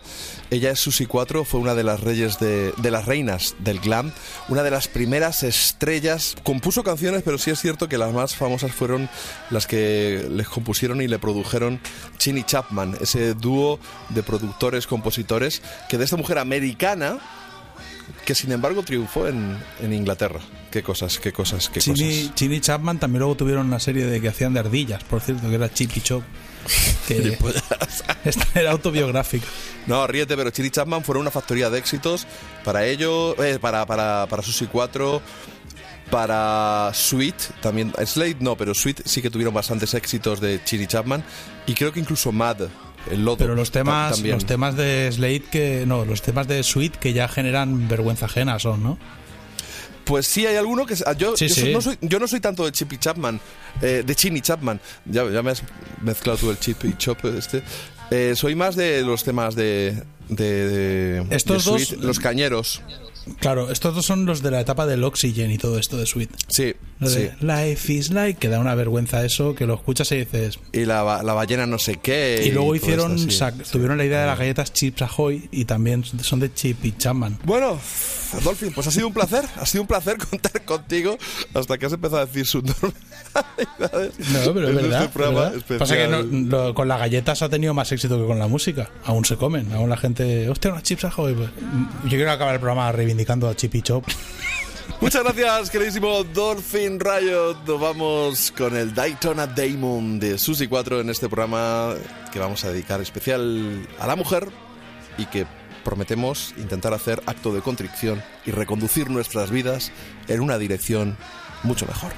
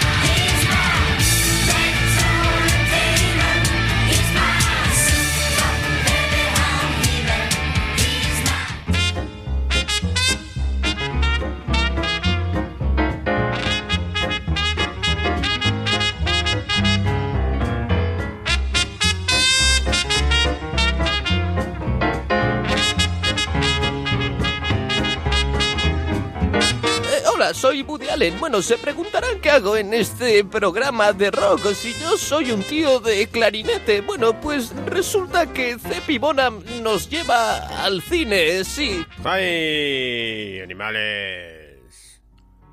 Todo un homenaje al importantísimo papel de la mujer en el desarrollo de la música popular desde finales de los 50 hasta mitad de los 60. Pero ojito, no quiero decir que posteriormente no fuera importante. Solo que este es el periodo que engloba la película de hoy, Grace Merjar, con el nefasto título en castellano de Tachan, Tachan, Corazón, Rebelde. Escrita y dirigida en el año 96 por Alison Sanders, con producción de Scorsese, cuenta la vida y trayectoria musical de Edna Baston, heredera de una prominente familia de Filadelfia, cuyo máximo deseo en la vida es el de ser cantante. El papel principal corre a cargo de la fabulosa, al menos para mí claro está, y actriz de culto Ileana Douglas. Aún recuerdo su demoledora aparición en una de mis series de cabecera, La Esencial a dos metros bajo tierra. El guion tiene muchas similitudes con la vida de la cantante y compositora Carol King y algunos matices de las también artistas Carly Simon y Jadie Collins.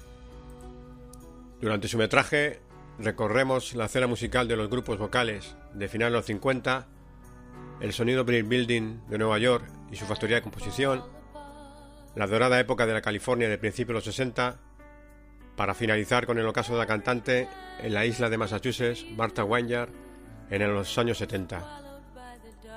Figuras capitales de todos estos periodos, como Jerry Goffin, Phil Spector, The Sirels, Ellie Greenwich o Brian Wilson, tienen reflejo en los personajes de la película interpretados por Ellie Stork, John Turturro o Matt Dillon. El film nos ofrece también apariciones estelares, como por ejemplo la de Chris Isaac, la voz de Peter Fonda como locutor radiofónico y para mí especialmente la de Jane Maxis de Dinosaur Jr.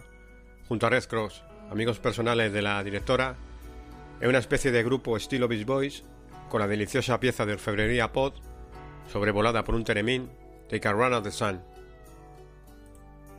La magnífica banda sonora incluye aportaciones de lujo como las de Elvis Costello, Barbácara, Johnny Mitchell, Jerry Goffin, junto con los temas que interpreta la protagonista con la voz de Kristen Vigar. Yo la descubrí al poco tiempo de su estreno y la suelo revisar, la verdad que bastante a menudo, porque aparte de que sirve para comprender los entresijos creativos de la industria musical de los 60 en Estados Unidos, su encanto y magia especial hacen de ella un producto altamente disfrutable, al que aconsejo lógicamente que acudáis cuando podáis.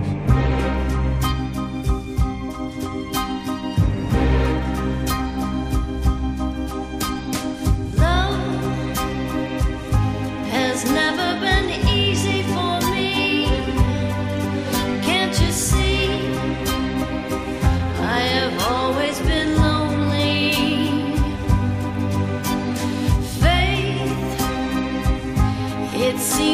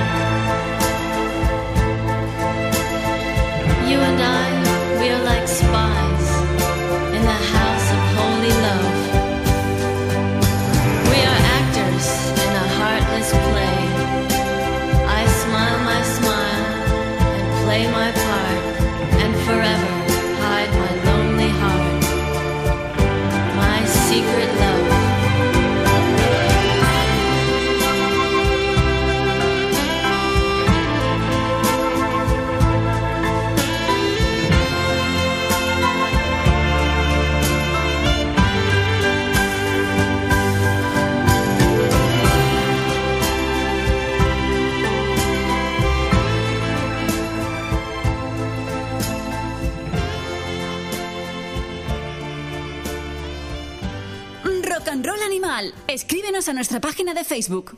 My Secret Love de Miss Mimi Banquet es la canción con la que Sepia ha cerrado su Grace of My Heart, ese repaso cinematográfico a las películas musicales que nos hace en cada programa nuestro queridísimo Cepi Bonham y no podía faltar evidentemente a esta cita con las chicas. Nos vamos a Holanda con una mujer que si yo os digo que se llama Mariska Veres, probablemente no os suene. Incluso es posible que la canción que vamos a escuchar tampoco acabe de ubicarla todo el mundo.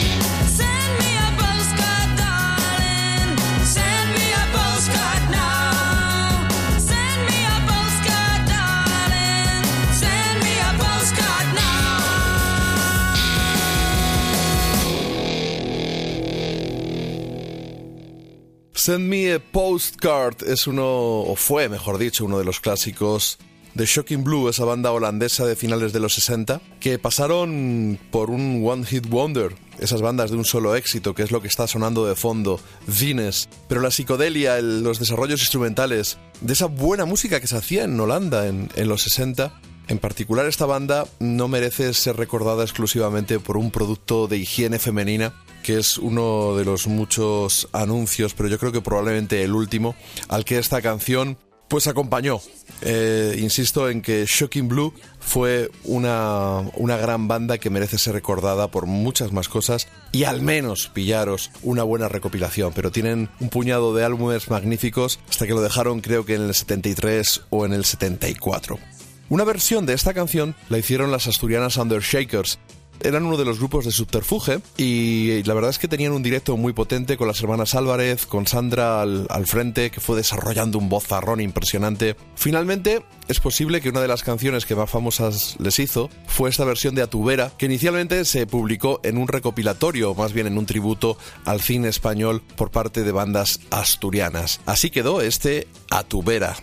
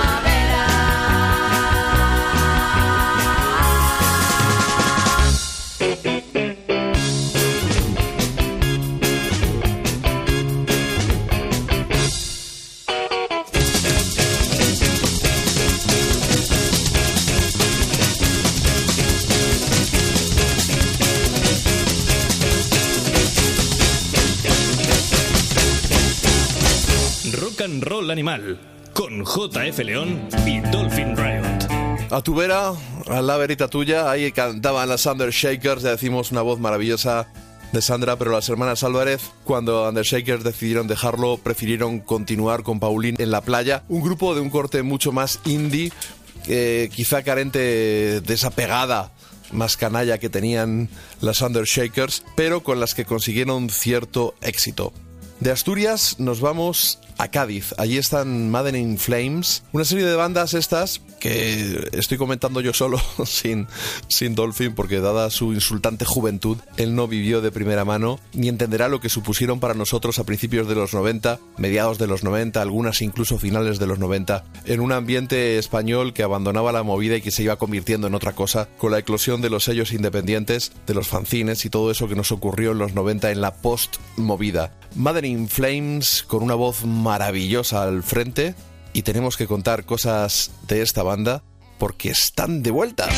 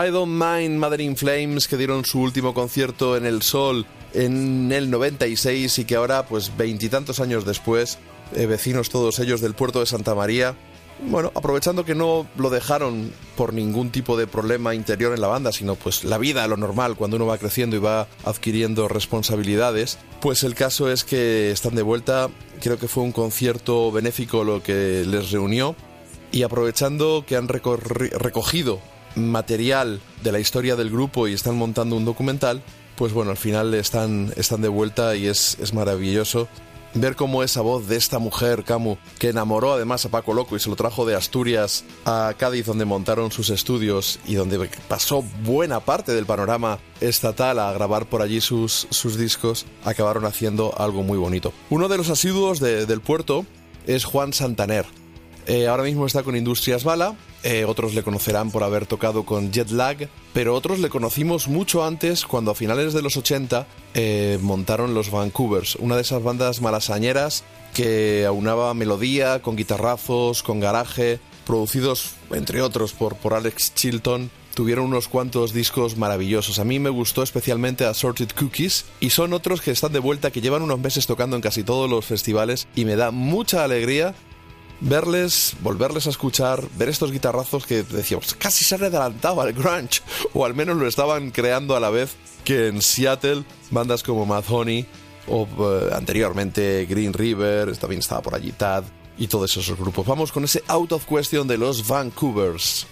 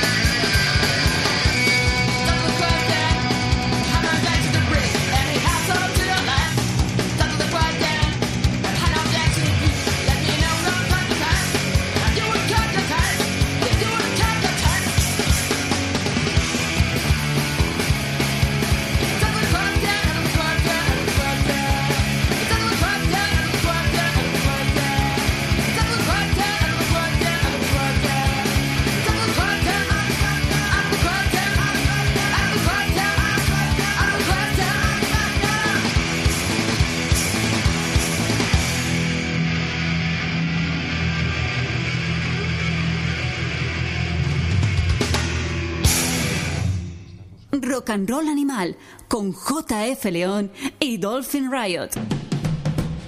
Eran muy buenos, tenían mucho encanto los Vancouvers. Marta ha vuelto al frente, por supuesto, está el bajista Ángel Cubero, Kiki Tornado, que también pasó por alguna formación de la banda y posteriormente estuvo en Sex Museum y en un montón de proyectos.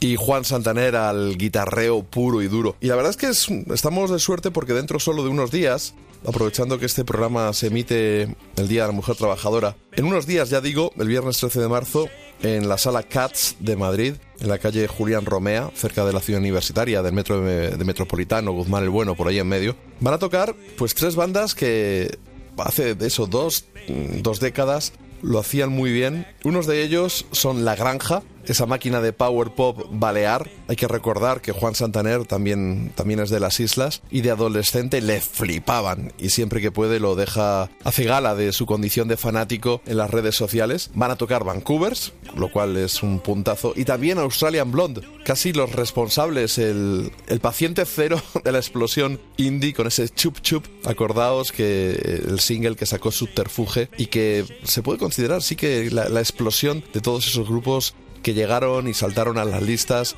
que precedieron a Dover, que precedieron a Killer Barbies y a otros tantos que fueron triunfando y que la verdad nos dieron mucha alegría a los aquellos que que fuimos creciendo en los 90, desarrollando nuestro gusto musical y también, por supuesto, aprendiendo un montón. Así que ya sabéis, 13 de marzo, no os lo perdáis, La Granja, Australian Blonde y Vancouvers. Vámonos con una mujer, ya veis que estamos aprovechando este rush final del programa dedicado a las mujeres para recuperar algunas que están volviendo con unos años más, pero con mucha más sabiduría seguro y con el talento intacto.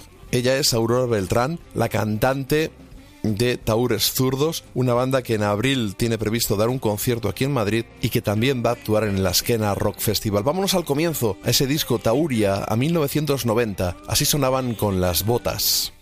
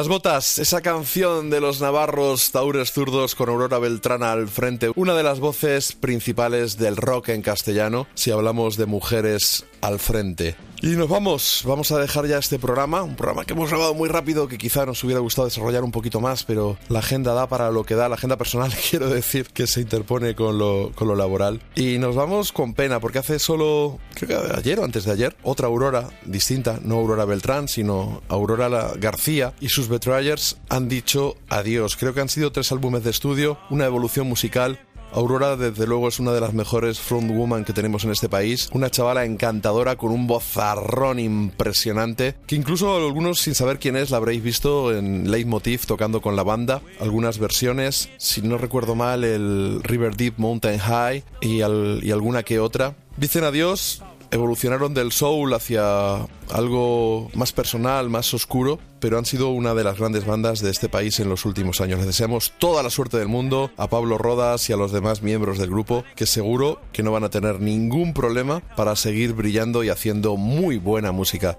Y nos despedimos de vosotros, de vosotras, hasta dentro de una semana o dos, aquí en Rock and Roll Animal. Seguiremos dando caña y esperemos ser cada día mejores personas.